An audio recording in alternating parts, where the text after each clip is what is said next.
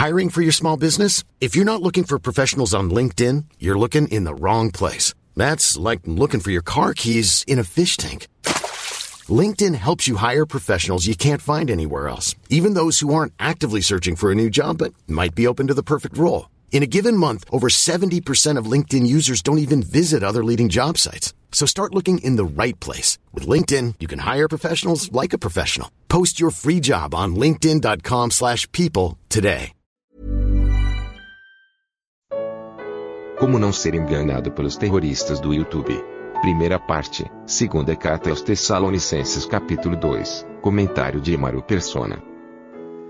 Na primeira epístola, a dúvida dos Tessalonicenses era o que o que teria acontecido com os que morreram.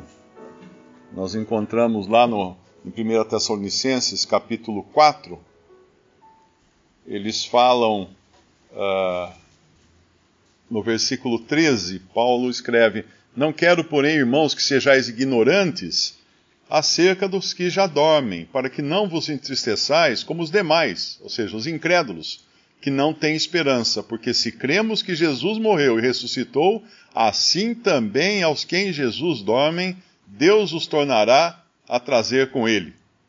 E aí ele vai revelar então como será essa reunião quando os que morreram em Cristo serão ressuscitados e os vivos transformados para se encontrarem todos com o Senhor nos ares. Essa é a vinda do Senhor para os seus santos. E na segunda carta, ele vai falar da vinda do Senhor com os seus santos. São duas coisas distintas que é bom a gente entender, e se nós nos apegarmos ao texto da, das Escrituras, não vai existir confusão. O problema é que, às vezes, por exemplo, nessa, nessa segunda carta aqui na minha Bíblia, tem uma nota de rodapé que liga uh, um versículo aqui, uh, o versículo 7 de, de 2 Tessalonicenses, capítulo 1, versículo 7, que diz: E a vós que sois atribulados, descanso conosco quando se manifestar o Senhor Jesus desde o céu com os anjos do seu poder e aí ele liga, ele tem uma nota aqui de rodapé que liga com 1 Tessalonicenses 4,16, porque o mesmo Senhor descerá do céu com alarido e com voz de arcanjo, com a trombeta de Deus, os que morreram em Cristo ressuscitarão primeiro. Mas isso não é, não é assim. Porque uma coisa é a vinda do Senhor para os seus, quando o Senhor não desce até a terra, é muito importante entender isso, o encontro será nos ares. Ora, se o Senhor Jesus descesse até a terra, colocasse seus pés sobre o Monte das Oliveiras, como foi previsto uh, desde o Antigo Testamento, isso. E, e, ali, com seus pés nos Montes das Oliveiras, nós, os vivos ou, e os ressuscitados, fôssemos encontrá-los entre nuvens, nos ares, nós nos íamos, não ia encontrar com ele. Ele estaria na terra e a gente em nuvens. Cadê o Senhor? Mas, na realidade, esse encontro entre nuvens, nos ares, é porque ele não desce na terra. Ele para nos ares. E nós subimos então, os, ressuscitados e os transformados são arrebatados para se encontrar com ele lá, na metade do caminho para o céu, não na terra.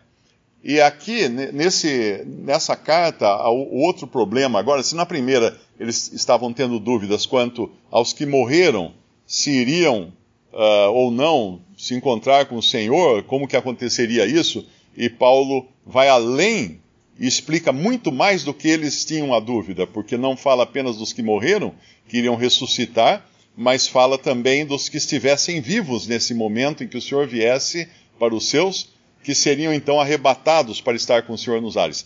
Isso não é a vinda do Senhor para julgar as nações. Isso é arrebatamento.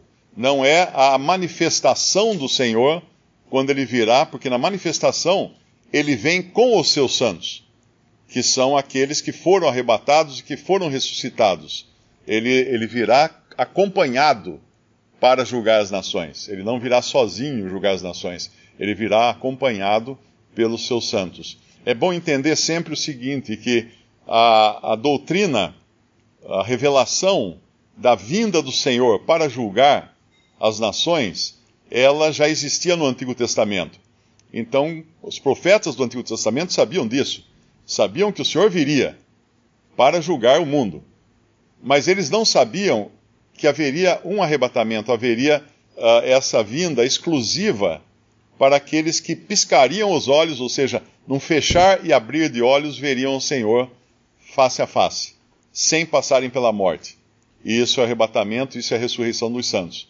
Uh, então, aqui na primeira carta, ele vai esclarecer uma questão que estava atrapalhando eles. Na segunda carta, ele vai esclarecer outra questão, que é eles acharem que já estavam passando pela grande tribulação. A grande tribulação foi prevista pelo, pelo profeta Daniel uh, na, na última semana que falta na profecia de Daniel, a septuagésima uh, semana, em que fala que haveria sete anos, ou uma semana de anos, de grande tribulação, começando com o princípio das dores e na metade passaria então a essa grande tribulação. E eles tinham um receio, porque eles estavam sendo tão perseguidos, tão atribulados aqui já, que eles pensaram: pronto, chegou a grande tribulação. E nessa segunda epístola, Paulo vai esclarecer que não, não poderá acontecer a grande tribulação sem que antes seja manifestado o, o anticristo, o homem da perdição, e seja antes também tirado da terra o Espírito Santo que é o que retém essa manifestação, é o que detém Satanás de agir solto, livre e solto nesse planeta. Então, as duas coisas, dois, dois enganos, ele esclarece, um na primeira epístola, outro na segunda epístola, e, e é importante entender isso. Nos dois casos, como sempre acontece, eles estavam sendo vítimas de, de pessoas que se diziam cristãs, e estavam plantando dúvidas na cabeça deles. No capítulo 2 de 2 Tessalonicenses, ele vai falar isso aqui no versículo 2.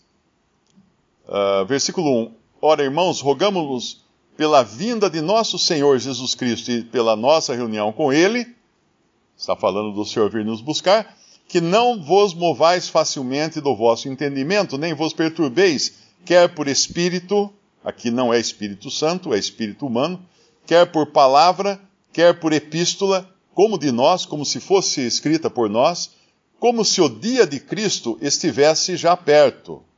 Uh, eu acredito que tem algumas versões aqui que nesse, nesse versículo 2, elas usam, deixa eu ver como é que está na atualizada. É dia do Senhor, ela está atualizada. Eu, eu acredito que seja o termo mais correto aqui, dia do Senhor uh, o Darby usa uh, o dia do Senhor, Day of the Lord. Porque aqui ele está falando do, do receio deles de que esse dia do Senhor estivesse já perto, ou seja, esse dia de juízo que o Senhor trará sobre a terra. E versículo 3: Ninguém de maneira alguma vos engane, porque não será assim sem que antes venha a apostasia, ou seja, o abandono da verdade, e se manifeste o homem do pecado, filho da perdição. Então, não estavam passando pelo dia do Senhor, mas eles estavam, deveriam estar aguardando pela vinda do Senhor para arrebatá-los, como Paulo havia instruído na primeira epístola. E esses aqui, eh, pelo, pelo que ele fala aqui, já existiam quando ele fala assim: não vos perturbeis, quer por espírito, quer por palavra, quer por epístola, Hoje nós acrescentaríamos, quer por pregações, por vídeos no YouTube, por qualquer outra coisa, como se o dia do Senhor estivesse já perto. Porque a coisa que mais tem hoje são uh, terroristas cristãos tentando atribular os cristãos com mensagens aterradoras, aterradoras de que nós já estamos na terceira trombeta de Apocalipse, que o anticristo já está aí fazendo arte no meio de nós, que é o Papa, é não sei o que, não sei quem, é o presidente da França, é o, presidente, é o, é o rei da Espanha. E tudo isso é, é balela, tudo isso é para inquietar, inquietar, aterrorizar os cristãos. E nós devemos ficar muito, muito preparados contra essas coisas. Porque assim está a cristandade hoje, sendo aterrorizada. Quando em Gálatas, uh, Paulo alerta os Gálatas porque havia uma corrente querendo que dizer que ninguém seria salvo se não se circuncidasse. ou, guarda, ou seja, guardasse a lei. E o que que Paulo fala? Daqueles que inquietavam eles. Ele já tinha avisado para tomar cuidado com aqueles que vos inquietam. Qualquer doutrina que venha a inquietar um cristão, um salvo por Cristo, é muito importante ver se ela é realmente de Deus ou ela é de Satanás. Satanás é o acusador, Satanás é o, é o mentiroso, é o pai da mentira, e ele quer sempre nos deixar intranquilos, inquietos, uh, sem sossego, para perdermos o que? A nossa esperança, a nossa certeza no Senhor. Visite respondi.com.br. Visite também 3minutos.net.